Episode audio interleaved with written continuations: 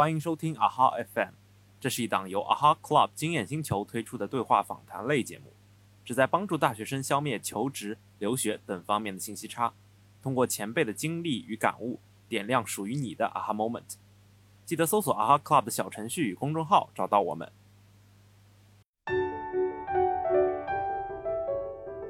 当你在面对一些负反馈，或者当你经常受到一些挫败的时候，是不是因为每个人的要求体系或者评价体系是不一样的？那如果你一直被别人的这种评价体系去受影响，去嗯很敏感的话，其实你很难去得到一些成就感上面的幸福。那之后我就会比较愿意去建立自己的评价体系。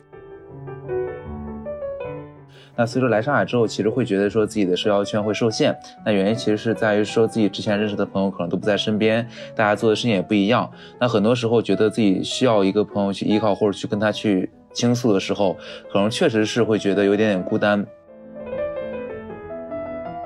可能我觉得作为互联网从业者嘛，因为本身工作时长是相对比较长的，那如果说早晚的通勤时间再比较长的话，可能会更挤压你的个人的生活时间。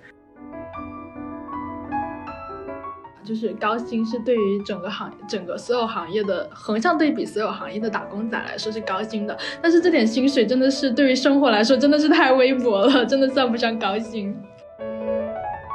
我可能就我现在比较信一句话，就是你是否喜欢一个城市，取决于家人、朋友、恋人。只要这个城市里面有一样这个占到了，那你其实对这个城市的归属感或者好感会增加很多。前排提示：这次我们邀请到了三位头部互联网公司的新打工人，他们分别在上海、北京和深圳工作。啊，加上我的新搭档 Ivy 所在的广州，就凑齐了北上广深。这次我们会以打工人生活为核心，啊，聊的内容包括如何度过周末、生活幸福感、社交与情感体验、租房、日常开支、啊，毕业生城市选择等等。那最后三位也给想从事互联网行业的同学一些建议，希望大家喜欢。啊哈的听众，大家好，这里是 Ivy，苏州妹子，但是刚刚搬到广州，也是互联网行业的一名从业者，初次和大家见面，请多多指教。大家好，我是 Mark，那这次首先欢迎我的新搭档 Ivy 同学。哎，大家好，我是 Ivy，初次见面，请大家多多关照。呃，今天其实还是个比较特殊的日子，就刚好是。啊，十月二十四号是程序员节。那昨天我不知道大家有没有看到那个字节那个图，就是二零二零杠一零二四，对，然后那个杠边的减号刚好是九九六，我就觉得还挺有趣的。那我们这次其实也是邀请了三位互联网九九六的打工人呢，base 分别是上海、北京和深圳，啊，来讲讲这个三个城市还有互联网打工人的生活。那欢迎各位和大家打个招呼。Hello，大家好。要要自我介绍一下吗？三位都可以。黄鸡先来吧。大家好，我是小黄鸡，我是深圳的打工人。嗨，大家好，我是云婷，我是北京的打工人。刚才大家聊到的那个九九六，北京就有一个公交公交路线叫九九六九九六公交路线，然后它的始发站是龙泽，就在我公司附近。哦，嗯，大家好，叫。大家叫我毛肚就可以了。然后我是上海的打工仔，然后同样是在互联网行业。然后一会儿我们再具体聊和工作相关的这些事情吧。啊，今天不是聊生活，不怎么聊工作，因为工作 工作当然占有了生生活的大部分的时间嘛，对不对？从周一到周五，对。哦，俺们深圳人不是这样的。对，我们深圳人是从周一到周六是吗？对，我现在其实现在就想问，就大家今天早上在干什么？就今天刚好是周六嘛，我想了解一下大家的周末生活是怎么样。我今天早上，哦，我今天早上八点就起床了。起床这么早的原因是，哦，对，因为我一般周六起床的时间都是中午十二点，今天比较反常，原因是 忘记交电费了，被把自己给冻醒了，所以还是挺惨的吧，没有一个完整的周末。嗯。我今天起的比较晚，我起来就十点半了，因为昨天我妈刚把被子给我寄过来。然后终于没有一个早上是被冻醒的了。虽然深圳现在出去也可以穿短袖，但是到了晚上还是挺冷的。但是早上起来八点八九点钟醒的时候，我也不敢动，因为我的猫就枕在我的手臂上。我这个时候动的话，它一定会有起床气，所以我就这样硬生生，我就这样硬生生躺到了十点多，然后起来之后就。做了一个早做了一个早午饭吧，做了一个午饭，因为平时在公司都是吃食堂，然后周末的时候不想再点外卖了，就全当锻炼一下自己仅剩的厨艺吧，然后就做了一顿饭，对。啊，感觉都挺羡慕你生你们生活的，我就不一样了。昨天晚上加班到了十二点多吧，然后回回到家，因为因为毕竟周末嘛，然后想给自己一个 free day，所以说就不希望，因为我自己其实是一个比较喜欢晚睡晚起的人，但是可能平时要上班，就被迫要稍微早点睡，所以昨天晚上就稍微放肆了一下，到了可能三点多四点才睡的，然后睡到了今天中午十二点一点，对，所以刚起床。我有一个同事还挺不一样的，呃，我在呃稍微补充一下，我在广州，所以正好凑凑齐了北上广深。我有一个同事，他他每周末都会出去不同的地方玩，当然都是周边，就可能这个周末去一个郊区的山爬山，那个周末去呃呃就是惠州冲浪，就是他也在广州嘛，然后那个周末去。呃，潮汕那边吃美食，那个周末又去，嗯，可能湖南交界那个地方看风景。他几乎每个周末都在外边。对，那那你们会有周末这种计划吗？就是去哪里玩或者怎么样的？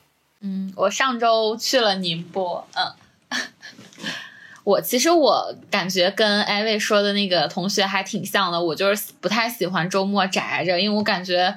嗯，你的生活可能大部分都堆积在周末了吧？然后我上周就去了宁波，就是那个快乐飞，跑去宁波吃了顿螃蟹，嗯，感受了一下秋天的桂花香，因为深圳是没有桂花的。呃，这个周末没有出去，是因为没有抢到快乐飞的票。然后十一月的话，又抢到了去南京的，所以我还蛮喜欢这种，就是周末到一个新的城市，然后去吃一些美食，去感受一下当地的新鲜的东西，然后好像就能够跟自己周。一到周五这种比较琐碎繁杂的生活隔离开的感觉，嗯，啊，我觉得周末的话，周末对周末对于我来说是一件很奢侈的事情，因为我平时工作就已经很饱和了，然后就。周末我会留出半天的时间来应付工作，那剩下的时间就和之前呃周中的时候约好的朋友们一起去吃个饭呀、聚会什么的，然后有时候也会跟小哥哥约会之类的。啊，这样的吗？啊，突然感受到了，是同一个小哥哥吗？不同的小哥哥吧。哦，那更让人羡慕了。呃，我的话，呃，我一般是因为。我觉得周末时间相对比较短了，因为我自己不太喜欢就是出去就周末出去玩，因为可能说在路上时间就要占用很多。然后另外一个原因是因为我觉得周中我工作会比较忙，那可能会有很多事情我需要堆到周末去做。那比如说可隔两周我需要去剪头发，或者说去去洗衣服、换床单，或者是可能是各种生活当中的琐事都要放到周末去做。那所以说一般我周末可能就是一天去做这样的琐琐事，然后再休息休息，就多睡会儿觉。然后另一天呢，呃，如果按我之前的习惯的话，我其实会比较喜欢另一个周末，比如去看一些演唱会啊、看比赛啊之类的。但现在因为疫情的原因嘛，所以说就各种展啊、演唱会啊之类的，其实都很少见了。所以说就一般会是和朋友们约着出去去吃饭或者去玩，去晚上的话去酒吧喝喝酒，然后大概是这样子。然后可能我如果想出去玩的话，一般会请假。就是在公司请一天或者两天假，然后凑个比较长的假期再出去玩。对，哎，那你就你请假的时候，呃，会不会说你人在另外一个地方，就是你人不在办公室，但你的心还是在，就一直要回消息，或者要随时有事情找你，你也要介入。事情，如果是老板要找的话，那肯定是要回的。然后其他人找的话，比如说我们现在可能和运营那边对接比较多了，运营找的话。就一般不回了，对，反正也没有什么关系，所以说就就可能会简单的回一下吧，然后大部分的情况下就不怎么回，对。这一段要掐掉吗？可以播出吗？太拉仇恨了。哎，无所谓吧。不不不，我的意思是你回复老板，就是我觉得让让我印象比较深刻的是，你居然秒回老板的信息，但是对于运运营的信息你就不会回，太拉仇恨了。这个我的话，我就通通不回回，要公平一点。嗯，我觉得我一般请假出去玩的话，我可能会把事情推给导师。我的记得当时回学校的那段时间，或者是就毕业旅行的时候，我直接把我的签名改成了就是有事请戳，然后加我的导师的企业微信 这种情况。对，然后包括在外面玩的时候，也会跟他说我现在可能没有电脑什么，你帮我看一下。其实我感觉可能是我工作性质吧，一般不会是那种特别特别紧急的事情。如果是特别紧急，比如说活动要上线呀，或者怎么这种出去玩之前应该会安排好。就比如说遇到什么情况去找哪个开发，遇到什么情况，然后什么情况比较紧急的时候，我可能需要出来就作为一个中间人调解一下。不过一般也不会。对，其实确实你进了互联网之后，会觉得你的生活跟工作比较难分开。我就记得当时。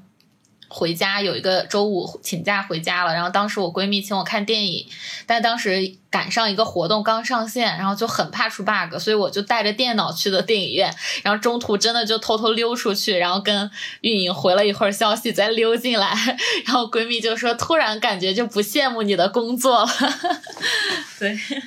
但确实，就包括我导师之前也跟我说过，如果你想找一个工作生活比较分得开的工作的话，互联网不是一个很好的选择，特别是产品经理，因为你对这个东西直接负责，可能出了任何问题，虽然你说有时候出 bug 的话，你找我，我也不是开发，我也没办法给你去改 bug，但确实产品经理就是第一负责人嘛，嗯。真的是出了什么问题，产品经理真的要第一个上上，就是要第一个上，然后去扛住所有压力。但是解决问题的人其实是他他的那些合作伙伴，比如说他的研发呀、运营啊这些同学，嗯，觉得压力还是挺大的。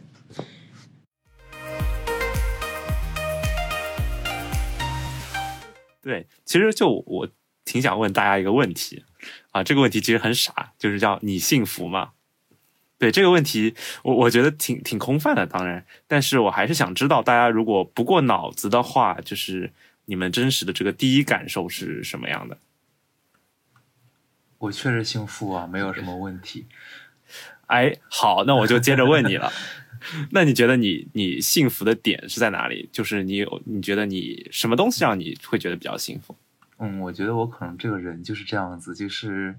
在什么环境下都比较乐观，就可能从学校被捶打出来之后吧，就觉得嗯，反正能吃饭，然后有钱出去玩儿，然后可能平时工作稍微忙一点，但是也还好啦，也不至于说要天天到夜里可能一两点也没有那么晚，然后周末也有自己的时间，就还 OK 啊，对，所以说我觉得。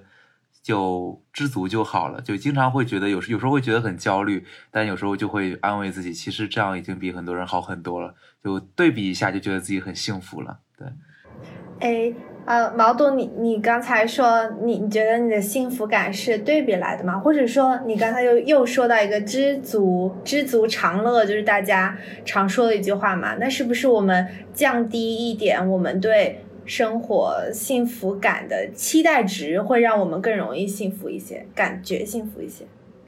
嗯，对。然后我觉得另一方面是，就是要。在过生活过程当中更努力一点点吧，就是可能不把自己不不不光把自己的精力放在工作上，放在生活上。比如说，我可能会在家里买一买一个那个香薰机，然后每天回家之前就把它先打开。打开的话，我每次进到屋里就会觉得味道很舒服。或者说买一个稍微好点的床垫，买个稍微好点的枕头，然后每天都。躺在被窝里都不想起床，我觉得这样就就很幸福。对，就是其实这种呃，我觉得就是把自己的生活去当成工作一样去努力去去经营的话，其实是能够生活的很幸福的。所以这就是你周六睡到十二点的原因吗？床垫太舒服了。对，就是 对，因为今天这两天上海其实已经有点冷了，然后我其实觉得就不太想从被窝里出来，觉得有点暖和。听起来很幸福。嗯，其实我不知道是不是职业本能、职业病。就你说到你幸福吗这个问题的时候，我第一个反应是你对幸福怎么定义？就如果你现在。呃，如果说你现在让我跟上大学的时候对比，特别是刚工作那会儿，我觉得现在过的什么日子呀，鸡毛蒜皮的、鸡零狗碎的感觉。大学的时候的幸福更多的是你想去做一些事、什么事情的时候，它是不设限的。比如我在大学，我觉得女生也可以去。体验踢足球的快乐，那我就可以去，呃，成立一支女足队。我觉得，哎，工科学校它缺少这样的艺术气息，我就可以去在学院里去成立一个艺术团，就觉得自己做什么事情都很自由，然后包括，嗯，很享受那种一呼百应的感觉。但是到了工作岗位中，你会发现，很多时候你做的事情其实不太能够跳出一个框架，或者说工作这个东西。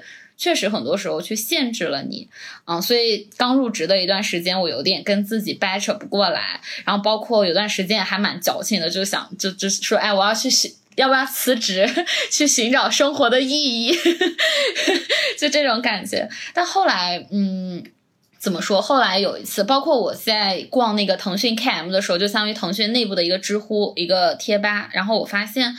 很多做到总监级别的人，然后一些组长，一些工作很久很久的人，其实不同年龄阶段的人都有自己的焦虑在吧，嗯，然后就是觉得自己在工作中或者获得这种 inner peace 的这种几率会比较少。那有一次我就是。某一天晚上就特别焦虑，然后很不开心的时候，我就提早下班了。那也是我第一次体验了一下七点钟下班是什么感受。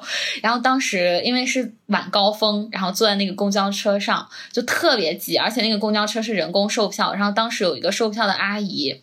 他就是那种很努力的在那个公交车上挤来挤去去收费，然后他就就已经是满身的汗，然后他对每个人都说谢谢，然后有时候遇到一些特别高的人的时候，他就很有礼貌的说，哎，能不能就是让你你蹲下来一下，我扫一下码什么什么，就就是一直在那种摇摇晃晃的工作环境中，他可能已经上了一天的班，就那一瞬间，就就那么一瞬间，我就觉得我靠，我怎么这么矫情？就是每个人，特别是工作之后的人都有自己的不容易，然后。就就是，但每个人都很努力的去维持、维护好自己的生活，去努力。刚刚像毛肚刚刚说的，在把生活当成工作一样去经营。所以现在我就会，嗯，确实也像艾薇说的，去降低一下自己的预期，去寻找一些新的幸福。如果没有寻找不到的话，就自己去创造一些幸福。比如说，你可以养一只猫，你可以周末去跟朋友一起。聊聊天，去吃饭，去喝酒，然后你可以去另一个城市去感受一个呃远离城市的周末，这种对，所以嗯，这些就可能是怎么说，跟刚毕业时候对幸福的定义不太一样了吧？对，所以我还挺幸福的，虽然我姓黄。就是我刚才刚才你问什么是幸福，我觉得这个问题有一点奇怪，然后刚到。听到这个问题的第一反应，我和小黄鸡一样，我也是我的职业病又犯了。我也是在想怎么定义幸福。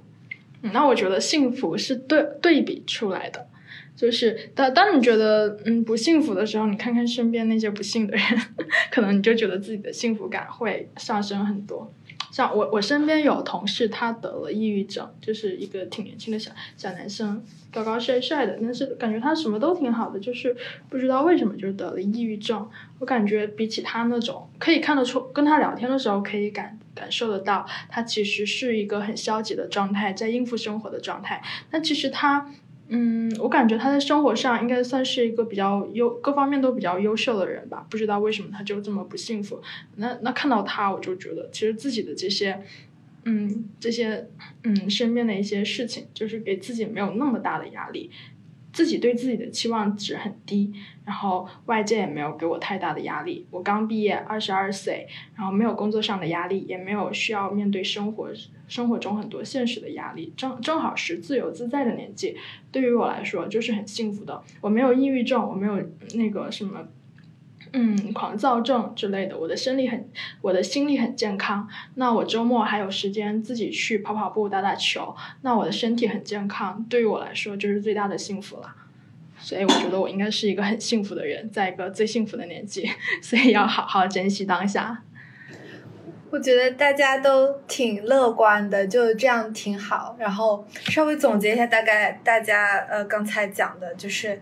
大概就是降低一些你自己的预期，知足常乐，以及说给自己创造一些呃你觉得幸福的点，比如说对毛肚来说是一些呃处理生活上的琐碎，或者说像香薰或者说床垫这种日常，嗯很很 daily 的那种东西。然后像小黄鸡就是一些新奇的体验。或者像像云朵之前有提到和朋友的交流，建立这种物理的连接，我觉得都都挺好的，大家都 好，很很乐观，这样很好。就是我有段时呃。我觉得还有一个比较重要的点，就是建立一套自我的评价体系。为什么这样说呢？因为，嗯，我感觉我工作以来最大的不开心就是我的导师比较严格，然后他的打压是，嗯，这样说是不是不太好？他应该也看不到这个东西，他有一点。有一点点的打压式教育吧，就是每次你精心准备了很久的东西，呃，你觉得你已经准备充分的东西，然后以一个校招生的水平去跟他去对的时候，他不会先去肯定你，他可能就是更多的情况下去挑刺，去反复的质问你，然后让你会，然后有段时间我就非常非常的挫败，觉得，哎，我我在别人那里就感觉还挺厉害的，为什么到了我导师这边就得不到任何的正反馈什么什么的，然后，嗯，就很长一段时间，包括对自己做的东。东西是不是有价值？自己甚至怀疑自己适不适合做这个岗位。就我的评价体系完全来自于我的导师。那后来有一个比较偶然的机会，我去参加一个课，然后当时那个课上，就大家对我都还比较认可，觉得我的不管是表达能力，还是一些 insight、一些想法都还挺厉害的。然后当时我的导师问我，哎，这个课怎么样？然后我就给他发了一句，我说为什么感觉在外面人家都觉得我挺厉害的，一到你那儿我就这么菜？我 就直接这样跟他说。然后导师。当当时，嗯，回我说要求不一样，就你在。毕业生里是算拔尖的，但是你在跟我对的时候是用接近我的水平来要求你，然后说什么你还是很优秀的，不要气馁，然后说能够挨住我这样质问的人你是第一个，然后如果你扛不住了，我就请你喝奶茶，就类似于说了这样一些话，然后那个时候我才去想，当你在面对一些负反馈，或者当你经常受到一些挫败的时候，是不是因为每个人的要求体系或者评价体系是不一样的？那如果你一直被别人的这种评价体系，去受影响，去嗯很敏感的话，其实你很难去得到一些成就感上面的幸福。那之后我就会比较愿意去建立自己的评价体系，比如今天我完成了一个还不错的报告，比如今天我跟我的合作方对接方聊的还挺顺利，比如说这个项目结束之后，它的数据还不错，诶，这些情况都会成为我在工作上的一个幸福来源，而不是呃非要我的导师对我给我竖一个大拇指，说你真的真的真的很不错。对，所以我觉得这一点在。工作中，对于每个打工人来说，可能建立一套自我的评价体系，也是一个嗯幸福感的来源吧。嗯，对，我觉得就是不要跟着公司的这个体系走。我真的很，云朵说，我很有感触，我真的。我我想再说几句，就是我的导师，其实我我经历过很多导师啊，我有一些导师他们会很客观的去评价你的产出，有些导师他们真的就是，呃，可能有一些导师就是做的没那么好，他们没能控制住自己的情绪，他们把工作当做出气筒，对，就是这样子。但是当然有的导导师他们很好，他们情商很高，他们无论对谁都是很让人有一种如沐春风的感觉，就是这种导师是可遇不可求。那我有的导师呢，就让我印象深刻，真的是打压式的教育，可能。其实我是很不吃这一套的，我是希望你对我有一个客观的评价，你对我如果是好的反馈，你就给我正反馈；不好的反馈，你就要你你不仅要指出来，你还要告诉我，嗯，就是不要不要把坏的情绪都倾倒倾倒到我身上，我是很很反感这一套的，所以我真的很很很很赞同小黄鸡这一套，就是自己要有建立对自己很客观的认知，那不要被别人的嗯。当当你在别人的评价体系的时候，你你最好是摸清楚别人是呃对你的要求是什么，然后横向对比，然后来来看看自己客观情况上是一个什么样的，那也不会被别人的评价所左右自己的情绪，也能够获得一个更好的成长。这个我是非常认同的。嗯，我稍微补充一点点，就是两位在说的这个。导师沟通的事情。就是如果你碰到一个比较打压式教育的导师，其实我有一个小技巧，就是，嗯，导师当然第一反应都是说你的不好嘛，你可以主动问一句我有哪里做的好的，他就他也会 绞尽脑汁，至少要说一两点你做的好的地方，然后就就这两句比较简单的话，其实能帮你平衡掉很多。那种我很菜的情绪，对我是亲身经历过。每次导师会说，啊，你这一点这一点做的还可以，我就觉得，嗯，我还是有值得鼓励的地方的。嗯，主动去要。当然，我我更正一下，真的为了防止我导师听的，我没有说他这种打压是不好，只是说可能其实也不算打压是吧？就比较要求比较严格，对，要求比较严格，这种嗯。待人的方式就是可能适应于其他一些人，可能确实会让你比较快速的成长。你在每次跟他对之前，你会反复的去质问自己，反复的去追问，让自己的逻辑非常自洽的情况下才敢去跟他。但毕竟作为校招生，可能有的时候你的经验不足，或者是你的底层的逻辑可能想的不够清晰的情况下，是会受到一些挑战的啊。我不是说他这种方式不好，我的求生欲现在还可还行吗？听到了求生欲满满的求生欲。我觉得如果是我的话，我的解决方法就是换一个导师。对，换一个导师，因为我觉得导选导师或者说选你的合作伙伴，甚至是选合伙人，就好像你在选择你的对象。那他除了能够给你带来明显的收益，比如说能让你成长，能指导你，此外你还还他还要有一定的情绪价值。情绪价值这个对于我来说是很重要的。嗯，因为我是一个对对于情绪比较敏感的人。其实我也想问大家，就是关于社交或者是情感方面的这个体验，就是因为，呃，我觉得就是可能在互联网这个圈子，大家的社交就会被，包括情感方面的这种东西会被，呃，很大程度上会被挤压。对，这样包括社交圈层变得狭窄，然后包括没有时间出来见人之类的。有吗？对，就是包括像上次第四期 Jackie。Jackie 他就讲，就是说他上次有朋友来看他，然后他就有因为有很急的需求就不能见，对，就大家有没有这种感受？或者其实并没有这种感受。还好吧，就是大家的时间都是可以。我是觉得，呃，工作之后社交圈子变小是一个很客观的问题，因为你每天接触到的都是工作上的这种关系的同事，然后包括你周末的时候可能有一个相对来说比较固定的小圈子玩。那，嗯，这是我之前的一个认知，但后来通过一些体验，通过一些经历之后，我去发现，其实生活中还有很多扩大你社交圈的方式。比如说前段时间我去面试了鹅厂的那个。什么新年晚会的演员，然后包括去面了鹅厂的戏剧社，然后你会发现，愿意去面试的那些人是那种同样就很活跃，然后生活中很爱玩，然后很爱演，很有趣的人。然后当时那个晚上从六点钟演到了九点，就各种面试嘛，然后帮各种各种人搭戏，然后去演马冬梅，去演那个《小时代》里面的片段，然后包括还有即兴表演什么的。那天晚上真正让我找到了当时在大学社团的一种感觉。然后包括那天晚上也认识到了很多的人，加了很多的好友。嗯，我是觉得社交圈工作之后的社交圈是变大还是变小这个问题，核心还是取决于你。如果你周末想在家里宅着的话，那就算你是在上大学，你可能也没有一个很就是。扩大社交圈的一个机会，那就算是工作，你周末更愿意去走出去，或者在日常中更愿意去体验一些新鲜的事物，那你一定是会扩大你的社交圈，并且遇到一些有相同兴趣爱好、志同道合的小伙伴的。包括云婷不是要搞那个 相亲群是吗？可以可以，欢迎大家来参加，谢谢小黄鸡帮我在这打广告。在座在座的各位都是单身吗？因为我不知道你说的感那个情感生活指的是社交生活，还是说啊，就是社交 就是友情嘛，那情感就是啊爱情。嗯嗯，我觉得你觉得，我觉得你的问题是呃，那么九九六的工作。的时间会会不会挤压社交的时间？我觉得完全不会。如果你是一个很喜欢社交的人，那你肯定会 想方设法的去 社交，对吧？就好像如果你不不满意工作，你也会想方设法去摸鱼。当然了，我不是说摸鱼不好，鼓励大家去摸鱼。互联网人的野鸡，打工人的卑微。我不说了。天呐，打工人的卑微说不清了。我觉得这是看自己的欲望吧。如果如果如果你不是你是一个嗯，对于你来说你喜欢独处，那你就会。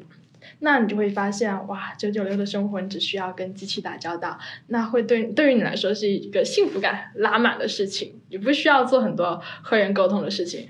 我是说研发同学啊，但是如果你是天生就是一个很活泼、很外向的人，那你无论做什么，哪怕你你做的是一个很枯燥的数据研究，你也会想方设法去社交。毛肚是不是有女朋友啊？我看你这个头像挺像情头的。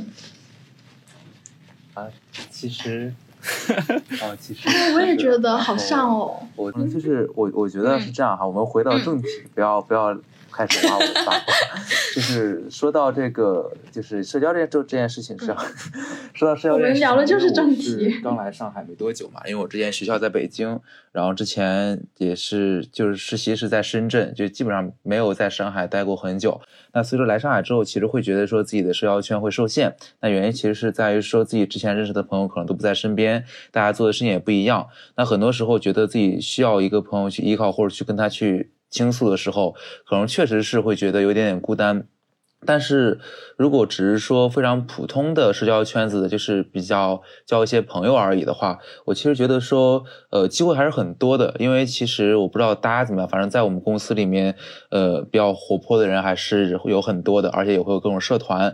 然后所以说，其实包括说跟各种朋友吧，各种朋友经常会来上海，所以大家周末也都会去约人出去玩。所以说也是算是有社交生活吧。呃，另一方面是我自己觉得，可能我自己是一个。稍微内向的人吧，我猜，对，因为我我觉得就是可能我不太喜欢低质量的社交生活，我就觉得可能跟一群不是特别合拍的人坐在一起吃饭啊、喝酒啊也好，或者说去聊天、去玩也好，总归是不太够尽兴。我觉得甚至还不如我自己在家里呃可能看会剧，或者说甚至写写东西。都比在外面去做这些没有意义的社交要好。当然，我会更喜欢就是能和我合得来的朋友。那如果这样社交，我觉得会更好的。所以说，我觉得可能来这边之后，要去找到这样一个非常志同道合的朋友，可能还需要一定的一定的时间吧，去慢慢挖掘。然后，所以说对我现在来讲，可能社交上相对会少一些。然后情感上的话，就像刚刚所说的，我觉得暂时可能没有那么迫切的需求，因为毕竟还小嘛，对吧？也不要不用那么着急。对，对对对，我们都还小，都还小。对，然后其实我们这次也是要聊聊这城市相关的话题。那我们可能首先想问一下，大家在这些城市就是租房，这个是什么样的一个体验？啊，就大家现在是什么样的状态？我还蛮注重舍友的，所以我。在深圳这边就直接整租了一套，然后找了两个朋友分担了另两另外两个房间，然后大家周末可以做做饭，然后一起健身，一起打打游戏什么的，还挺舒服的，嗯。然后房租也还行吧，就离公司比比较远，嗯。对你刚才说的是住的比较远，那会不会有通勤上的痛苦啊？我现在就好好痛苦，我觉得。北京的朋友可能通勤比较痛苦，我所有在北京的朋友通勤都至少四十分钟起。我我是打车公司嘛，所以对于我来说，通通勤还是比较，嗯，通勤的方式是比较开心的。但是通，但是交通拥堵就不是我们能控制的事情了。这个拥堵是一个让我很头疼的事情。然后跟小黄鸡一样，我也比较注重。嗯，生那个居住环境的质量吧。我现在是，呃，我的房，我现在是和房东一呃一起呃一家人一起住，然后大家大家的背景都差不多相似。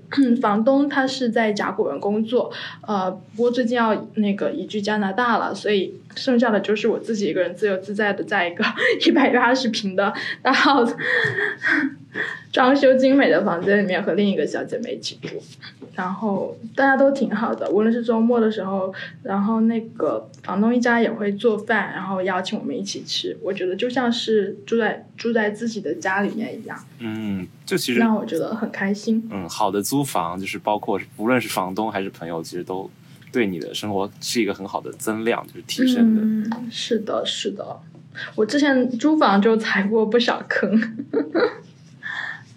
嗯，就和大和大家一样，都是有信息。一开始毕业的时候没有租过房，还是有信息差的。这个时候就会去平台上 找房子，他自己也不是很上心这件事情，觉得看到呃有很多 tips 是不知道的，很多坑你要一步一步踩了，你才知道哪些是哪些是坑，哪些是你要额外注意的地方。像我一开始我刚毕业的时候，我租房就遇到了一个坑，就是我在那个自如的平台上看了房子，我觉得还可以，就没有去线下去看，所以就是很不注重这个环节，因为之前也没有租过房，也不知道。然后到了那儿一看，哦，好像图片上和买家秀和卖家秀其实差落差还是挺大的，包括它的那个家具啊、味道呀，嗯之类的，都让我觉得。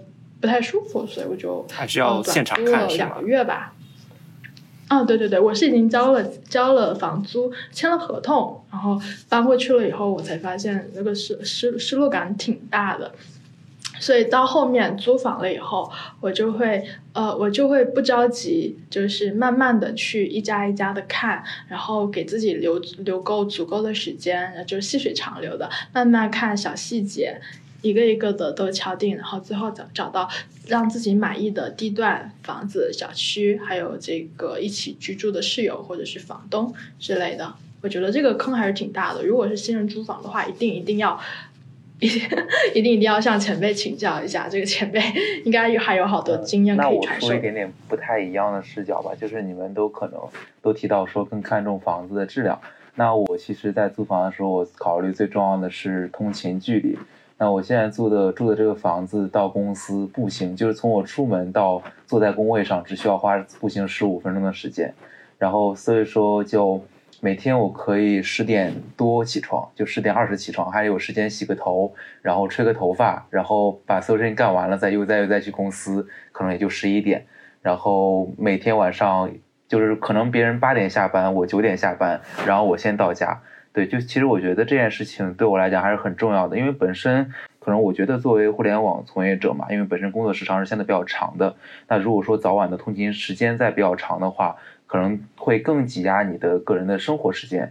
然后我这边的这个房子的话，嗯，我自己觉得其实当然也比较干净了，但是可能各种设施没有那么齐全。那我就是来了之后，大概花了一两周的时间吧。然后就去宜家呀，或者说去各种地方去采购，比如说凳子啊之类的，全是我自己买的。然后我自己觉得这样住起来其实也会比较适合自己的需求，因为可能你让房东提供那些设备之类的，可能也不太满足你的要求嘛。那所以我觉得这样子的话，我自己住的还挺舒服的。对，所有的家具都是我自己的。那可能说，呃，到时候再换房子的话，大不了就是再找个搬家公司把它搬走的。但是我觉得就。从周一到周五，每天都很快乐。那可能不太快乐的就是周末的时候，可能因为离市区比较远，每次进城的时候都需要花费比较长的时间。对啊，是是是是，五角场这边确实是。那大家的这个房租是大概是怎么样的？就是会不会出现那种九九六，然后高薪给了房东的感觉？大家的房租一般占工资的几分之几呀？可以有一个这样大概的估算吗？我我我我就是整租一套是九千，然后分了主卧、次卧和小次卧，然后我住的是属于中间那档吧，然后每个月大概两千九，就是算上管理费这种，因为它这边是个非常新的小区，所以它的物业跟管理费可能相对来说高一点，嗯，但我觉得这个价位就住这样一套来说还是挺舒服的，嗯。对啊，我觉得挺好的，比我想象中便宜好多了，已经。对，我觉得这个是问对人了。你你快说说。我吗？哦不，我是说小黄鸡的这个租房经验就很愉快，就又很很友好的价格，又友好的室友，其实也是踩过坑的。嗯哦，其实我为什么今年一定要下定决心，哪怕我的通勤距离比较远，我也要租一个嗯环境，然后舍友都比较好呢？是因为我去年暑期实习的时候，我比毛肚住的近多了，我步行五分钟就可以到公司，我中午还回去睡个午觉。但那个是一个老破小，就是一个老破小，然后包括住的也非常非常差，然后洗手间什么的特别差。但是最让我难以忍受的一件事儿，就是我某某天十一点回家的时候，那个电梯滑梯了，因为是老小区，就从十二楼滑到了八楼，然后我当时真的是整个人都，对，就吓死了。然后我后来就说，哪怕我住的远一点，哪怕房租高一点，我也要住一个环境比较好的，对。比较适合来上海这边，从根源上海这边就没有电梯，你就不用担心这件事情了。扎心了。对对对，哎我现在高楼更多一点。我现在就想，就有点像呃小黄鸡那样，我住的其实离公司也非常近，就步行大概十分钟。然后你住的也是一个老破小，然后没有电梯。但是我觉得我选择这个房子的原因，可能是室友和房子的装修吧，就是各种设施。所以每个人可能看重的点会不太一样，有的人会可能看重通勤时间，有的人看重舍友，有的人看重装修，有的人看重整体小区的环境、或者整个而且我们小区质量。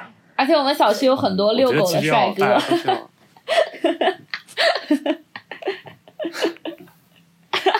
对不起，我养的是对猫这可能是我现在还单身的原因。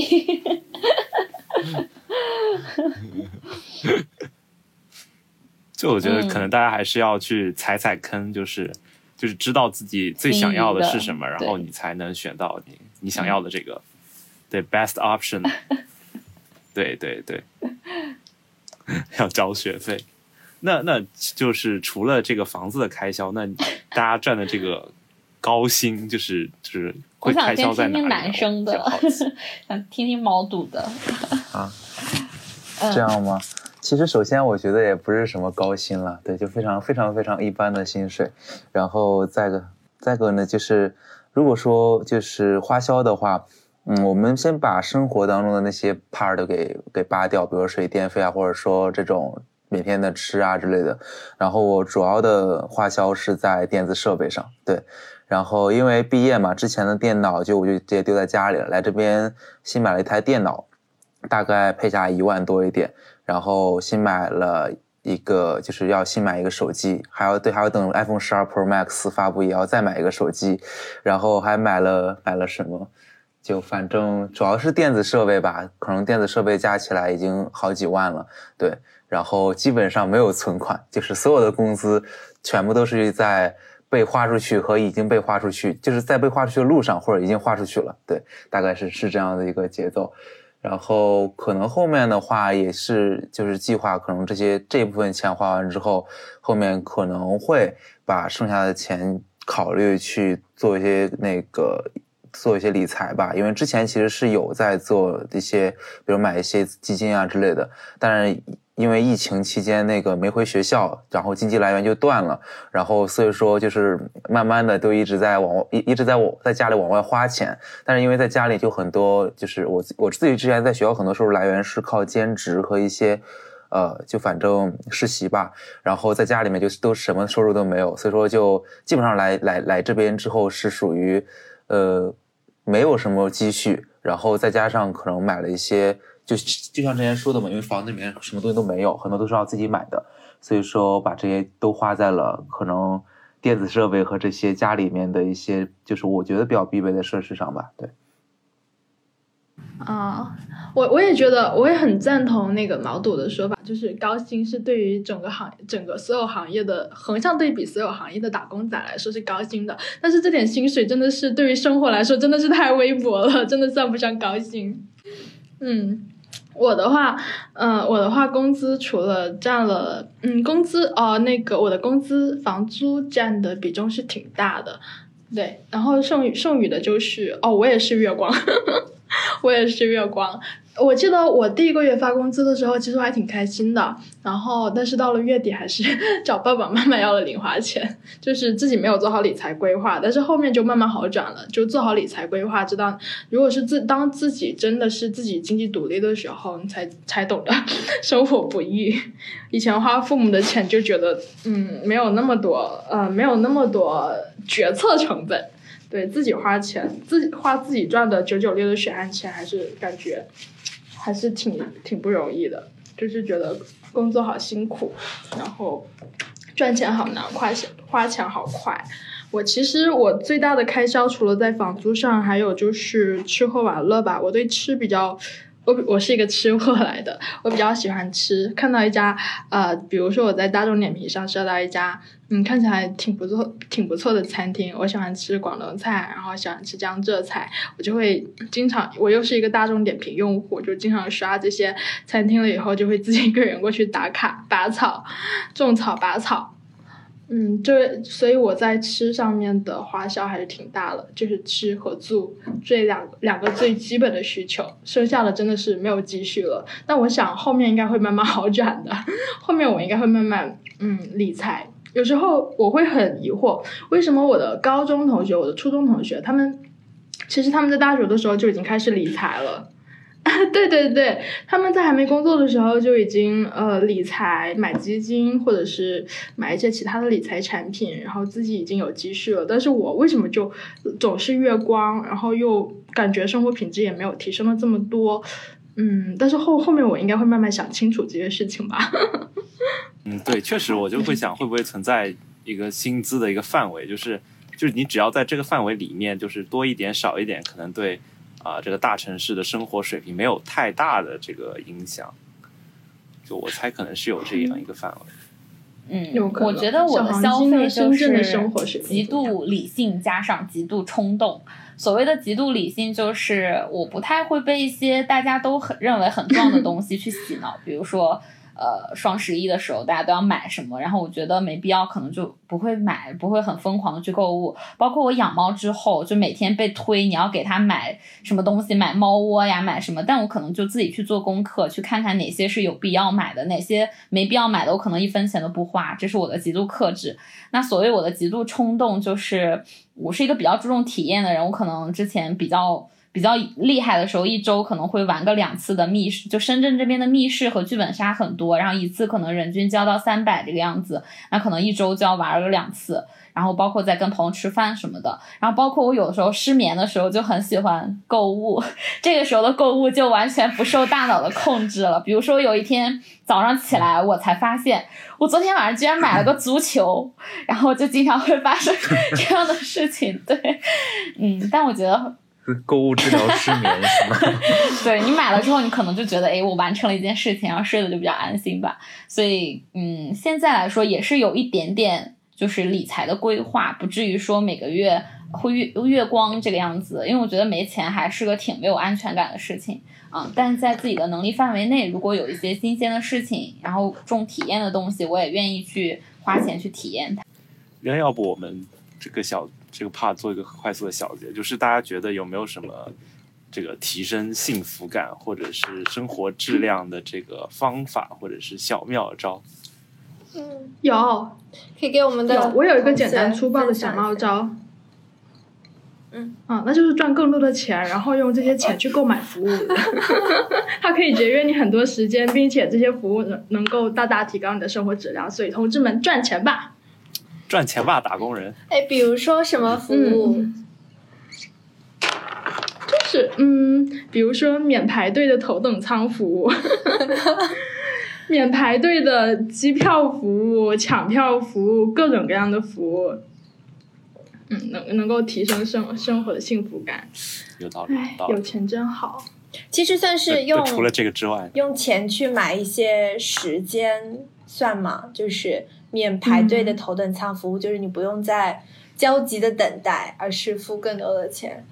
我只是举个例子，我不是头等舱常用 常住用户。我的意思是，有钱会让生活的呃生活的质量提高很多，能够让自己也能让自己的幸福感提高很多，就可以帮你省掉了很多烦恼。嗯，但其实就是我觉得大家的薪资都是花得起这个钱的，说实话。嗯。突然安静，突然突然开始出几高压线。好，那我们就跳过这个话题。嗯，我觉得薪资是很高，但是是远远不够的。我回答笑宇刚刚那个。啊，对对，就所以可能还是有。我回答笑宇刚刚那个问题，可能就是找到让你觉得幸福的东西，并且花时间花精力去投资它吧。嗯，就每个人其实对于幸福的评价体系都是不一样的。可能有的人像云朵，他觉得。啊，我坐一个头等舱，我挺幸福的。那可能我去出远门的时候，我坐一个绿皮火车，在火车上能够跟不同的人去聊天，听不同的经历，我觉得这个是幸福的。那可能有的人他觉得我每个月去买一些名牌的包包，一些奢侈品能够带来幸福。那有的人觉得我就是吃很幸福。所以感觉大家因为不同的经历、不同的性格，这种能够带来幸福的东西都是不一样的。我今天没有办法跟所有人说啊，养猫就一定很幸福。那有的人还挺讨厌这种就是花花时间、花精力的。的这种事情。所以就是找到那个能让你感觉幸福的事情，然后不要有什么顾虑的去完成它、去做它、去投入时间去嗯成就它，就挺幸福的。对，我我想再补充一点。刚才刚才小黄鸡说养猫很幸福，我真的非常的赞同。我就很喜欢猫，我超级无敌喜欢猫咪，但是我连，但是我连养养活我自己都是一个，呃，我感觉现在还是一个比较艰难的状态，但是以后以后会好很多。但是我很喜欢猫，但是我不养猫的原因就是我觉得多了一个孩子会会多了一个碎钞机，我觉得我养不起它，我没法给它很高的生活质量，我也没有太多的时间去陪它去照顾它，所以就只能忍痛云吸猫，所以。对于我来说是一件，嗯，比较难过的事情。如果我有钱的话，我就可以让我的小猫咪过得更幸福一点，我就可以养很多很多的猫，也不是很多很多的猫，就是 让我的猫，我就可以拥有一只猫咪，这样会让我觉得很幸福。但其实，就我刚刚就也不会触碰高压线啊，就是就是我觉得大家的薪资其实都是可以负担得起，无论是猫或者是啊能能节省时间的这种服务，其实都是可以承担得起的。对，就是是不是还有一些更深的原因在？我觉得可能就是我我理解这件事情是这样子，就是虽然大家薪资哪怕再高，就是仍然是没办法满足自己的所有的欲望的。那可能对某人来说养猫很幸福，但是可能对我来讲。呃，我去看个电影也很幸福。我去吃，就像那个云朵之前说，去大众点评去吃一家自己评价很好的餐厅也很幸福。但是可能你的你的时间和你的金钱是没办法把这些事情同时都满足的。那所以说，像我，我会觉得自己平时会有很多的要去，呃，就是克制自己的地方。就像之前说的，要平时要早睡早起，然后平时可能没有那么多时间去玩，不能去有那么多时间玩手机，或者说周末的时候也要去先把，比如说每天要要去告诉自己啊，赶紧要把衣服洗了，或者要把床单换了，要不然这明天一上班又要等下周末再洗了，对，每天都这样子去逼迫自己会很累，所以我一般会提升自己幸福感的方式就是给自己一天 free day，就是我这一天我什么都不干，而且我什么限制都不管，我可以睡到下午，可以睡到晚上。然后我我想吃外卖就吃外卖，我想夜里点也可以。然后我想打游戏就打游戏，就是或者说我今天我之前特别想剁手买个东西，我一直克制住没有买。那我到今天了，我就是很想买，那我就去买。对，然后我就这一天把自己的欲望全部释放出来。然后呢，释放完之后，到第二天就又回到一个比较克制的状态。就是因为你一直去释放你的欲望，你的欲望会越来越大。但是如果说你一直克制克制自己的话，我就觉得非常非常累。然后我在这一天的时候就会觉得非常幸福，甚至我在这一天前面，就比如说我到周五的时候，我就开始憧憬这一天，然后我觉得也非常幸福。对，然后我觉得可能这就是对我这种怎么说呢，时间金钱都不足以承呃，就是承载我的欲望的时候，我会给自己的一个解决方案吧。对，这个有点像嗯，就是健身减肥里的那个欺骗日的概念，就是你把它套用在生活上去，给自己一天 free day。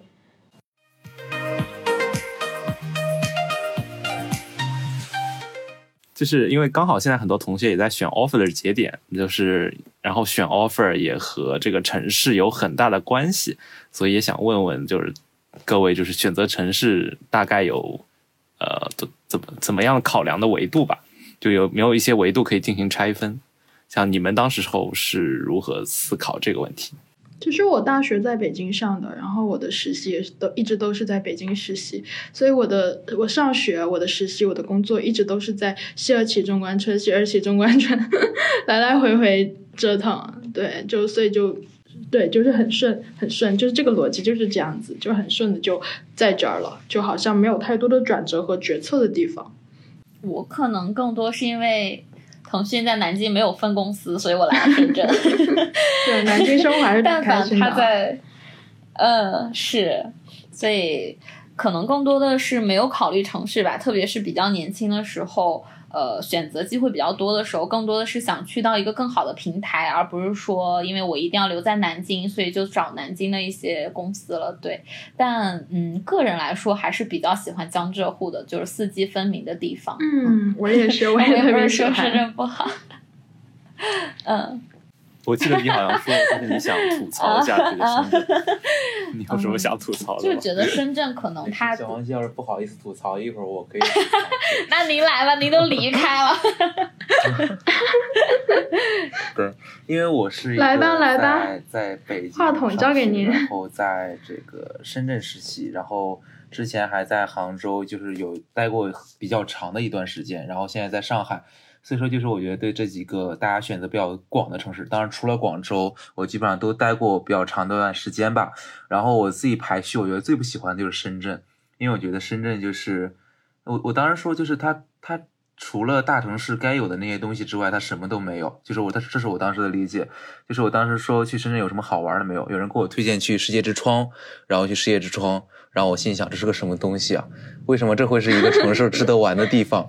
就是我觉得可能在北京，比如说我可以去故宫，可以去很多就是还算不错有文化或者说有文化底蕴或者说有很多好看的地方。那上海其实也是一样。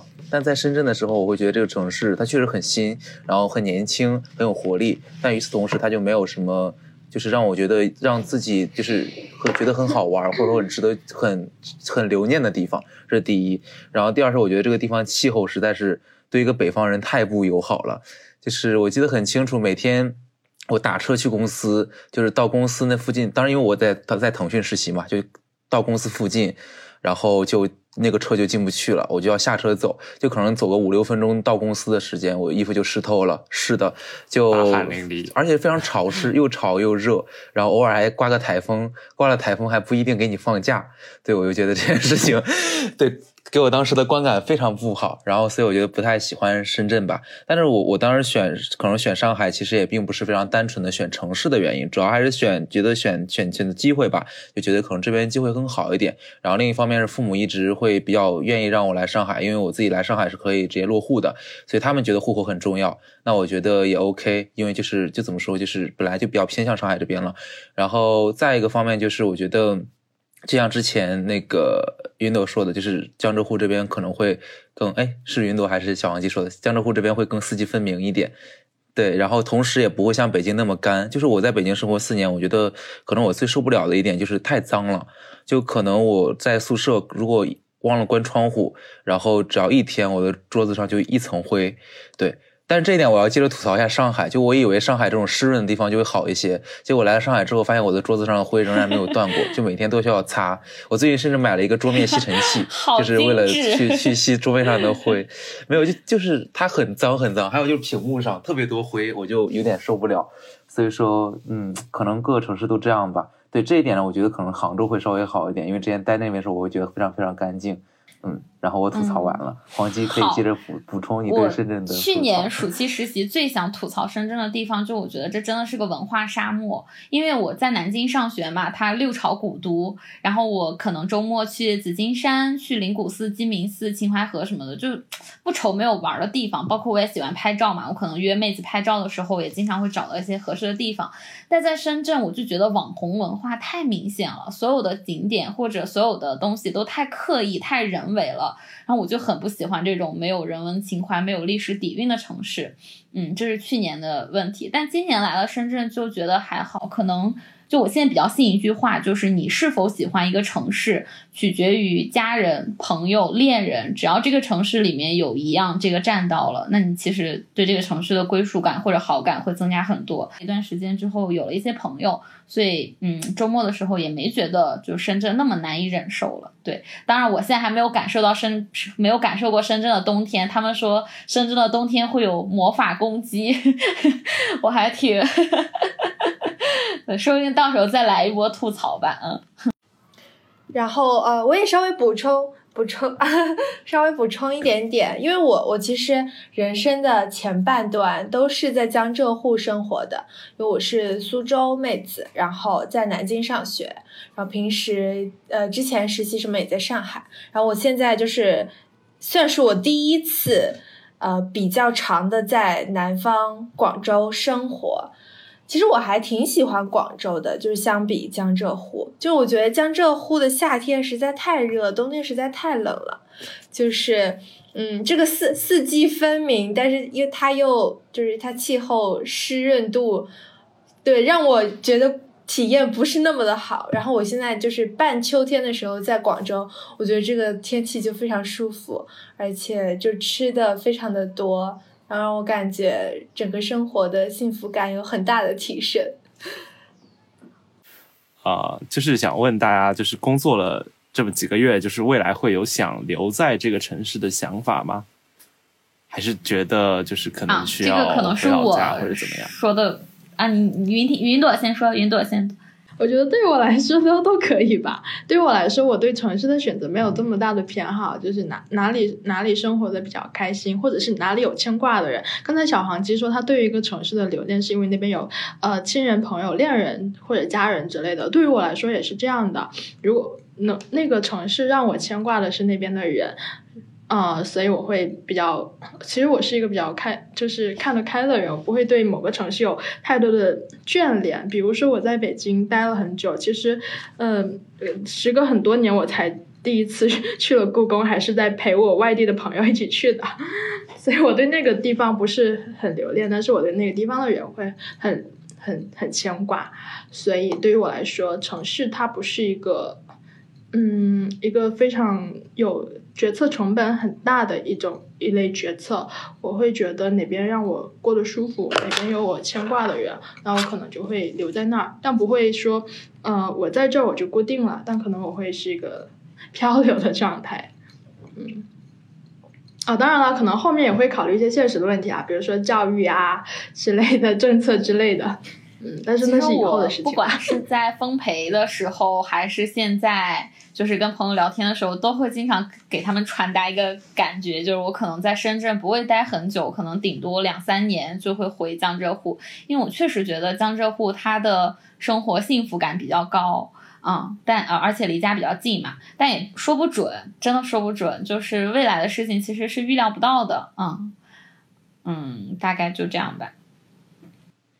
嗯，我觉得怎么说呢？可能城市这件事情对我来讲，就是让我去选一个将来要生活的城市，这件事情还太早。因为还是那句话，还比较年轻嘛，就跟大家一样。所以我之前也在说，我说可能过个两三年，如果如果说要跳槽的话，那可能北京、深圳我也愿意去考虑。然后可能再过一段时间，可能真的到要结婚或者要要有孩子，要考虑说在哪个城市定居了，那我可能再去考虑说这些城市哪个更适合我，或者说去考虑当时在哪家公司自己的职业发展怎么样，然后再去定这件事情吧。所以说，可能虽然说觉得各个城市会有各自的问题，但我觉得总体来讲也都还 OK。对，我可以补充一点，不想留在深圳，是因为我觉得这边男孩子的身高都不太行。对不起，了解。对，赏心悦目很重要。因为我自己一七零，我有时候。嗯，那听众里深圳的，嗯，所以我有时候坐坐地铁的时候，哇 塞，要暴暴击我们坐地铁的时候就觉得啊，不感觉自己好像嗯，目光所及就。女子力满满。好的，了解了。嗯，那其实就是最近打工人这个概念比较火，就我发现很多互联网的朋友都在说自己是打工人。那你们觉得这是这种是自自嘲，还是真的就这么觉得？或者你们觉得有有机会脱离这个打工人这个状态吗？这种社畜的状态？我觉得是。我觉得他说的没错，对，凡是不掌握生产资料，凡是要靠出卖自己的时间获取劳动报酬的，都是打工人；凡是掌握了生产资料，然后通过呃员工的剩余价值来获利的，都是资本家。我觉得大家说的没错，我们都是打工人，然后我们正在朝着非打工人的身份状态去努力。一定要让自己摆脱这个状态，来赚取别人的剩余价的人。哎，高，我觉得，哎，大家觉得就是高级打工人算打工人吗？就比如说你已经嗯比较呃资深，也拿着很高的工资，但是你不是这家公司的老板，那这种还算打工人吗？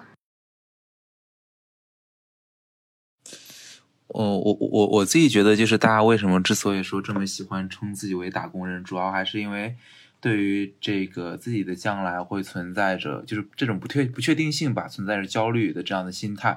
然后大家在不确定的时候，一旦焦虑，就可能会更愿意去拿这些自嘲去消解自己。那可能如果说真的到了，就像刚刚艾说的，到了高级打工仔这个级别之后，那我们生活比较稳定，抗风险能力比较强。那你如果有了稳定的、比较高的存款，即使你丢了工作，你觉得也可以非常好的生活。那这种时候，虽然你仍然还算是打工仔，因为你还没有去自己开公司或者怎么样，但是我觉得到那个时候，你应该也不会去呃非常主动的去拿这个称呼去称呼自己了，因为其实到那个时候，你会觉得自己的生活是有一个比较稳定的保障的。那所以，我我其实觉得大家更愿意拿这个称呼来称呼自己。其实是，嗯，觉得因为我们现在还有太多的不确定性，那不知道自己的将来会怎么样。然后我们也说，这个行业本身就是我们在这个行业的从业者吧，就生命中职业周期会比较短，那所以说也会有这样的焦虑在里面。所以说，我觉得大家才会去这样去自嘲吧。对，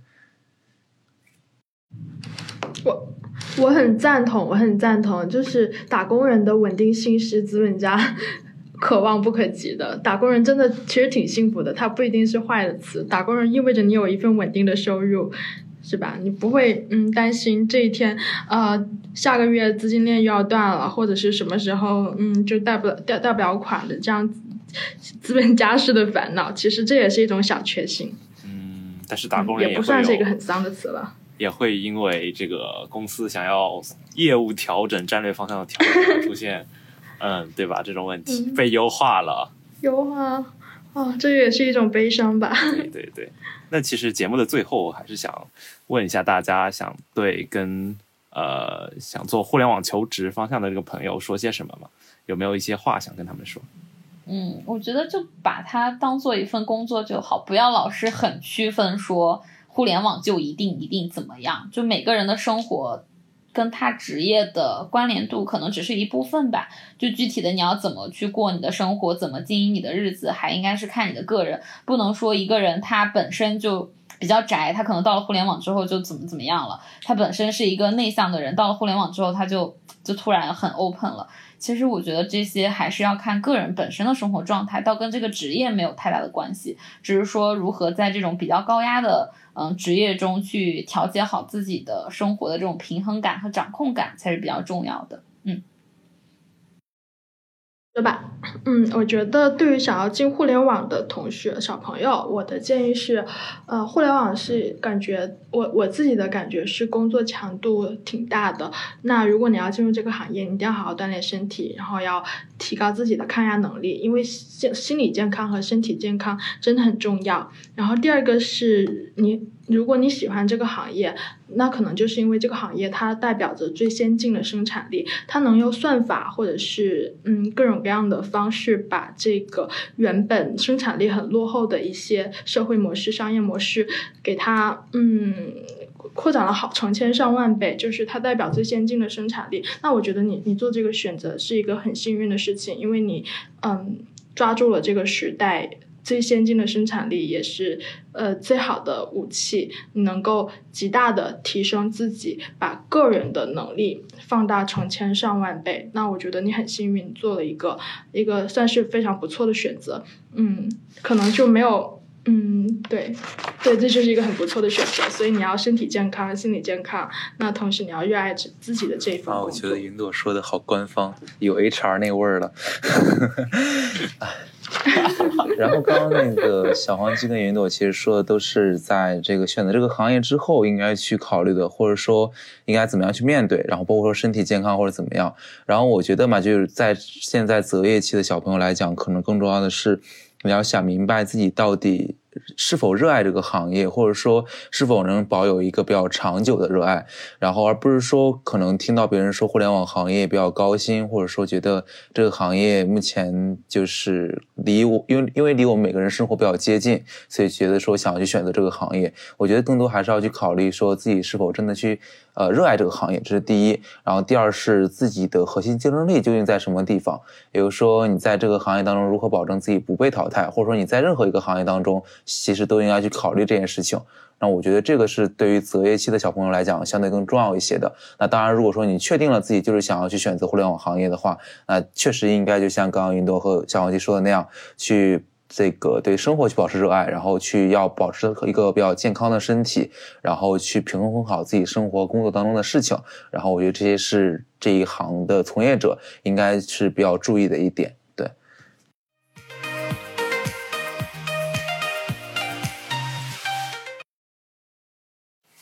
那其实其实我还想加个彩蛋问题，就是我想问一下大家最近有没有什么呃职场生活情感或者是任何想要输出的或者感触比较深的东西想分享？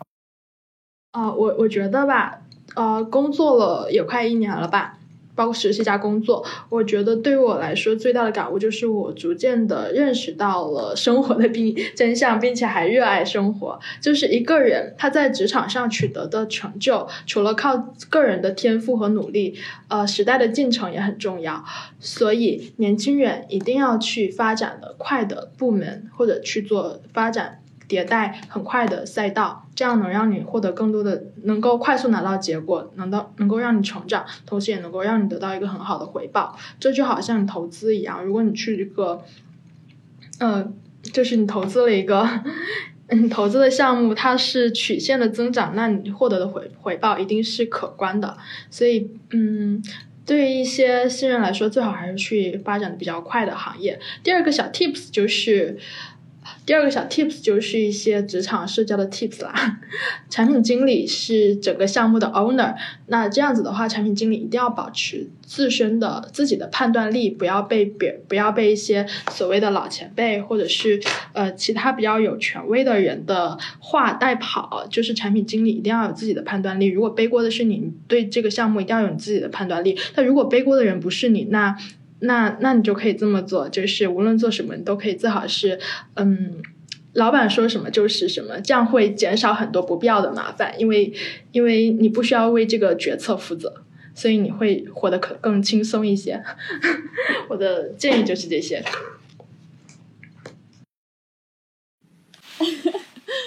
这两个同学都说的好，好偏向工作呀。快快快我本来想说的，我本来想说的一个点是，还没有还没有工作之前，该该谈恋爱的赶紧谈恋爱，工作之后挺难的。结果大家突然上升了高度。嗯，对，怎么说呢？就是你在工作之后一定会经历到一段不太适应的时期，比如说。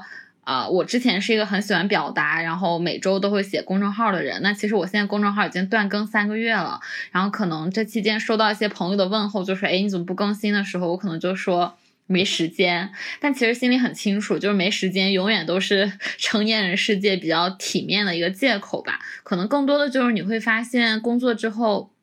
确实很难去捕捉到生活中一些比较敏感的时刻，然后包括你的记录，嗯，就就怎么说，你在工作中被训练着如何最高效的表达，什么样的思考框架是正确的，什么样的表述，什么样的汇报是正确的。但是你被长期的这种模式训练之后，你会发现你在面对一张白纸，想要去写自己生活的时候，你不知道从何下笔。所以这也是我最近在思考的一个问题，也是想慢慢的去找回。然后包括可能最近也要再就重新恢复写公众号，去记录一下自己的生活吧。嗯，然后呃，这是一方面。然后第二方面，我确实觉得 工作之后恋爱其实比较困难，或者说大家的目的性比较明显，就不太说会像在学校的时候比较单纯、比较美好的那种。然 后，所以我对大家的建议就是啊，能早恋的赶紧早恋啊，不能早恋的就赶紧在大学时 时期谈恋爱。对你到工作你会发现好的都已经被挑走了。对，嗯，就这样已经名花或者名草有主。是好的已经被挑走了。嗯那我们其实今天也聊了很久了，要不就到这里。那感谢大家的收听，那我们下期再见，跟大家打个招呼，拜拜。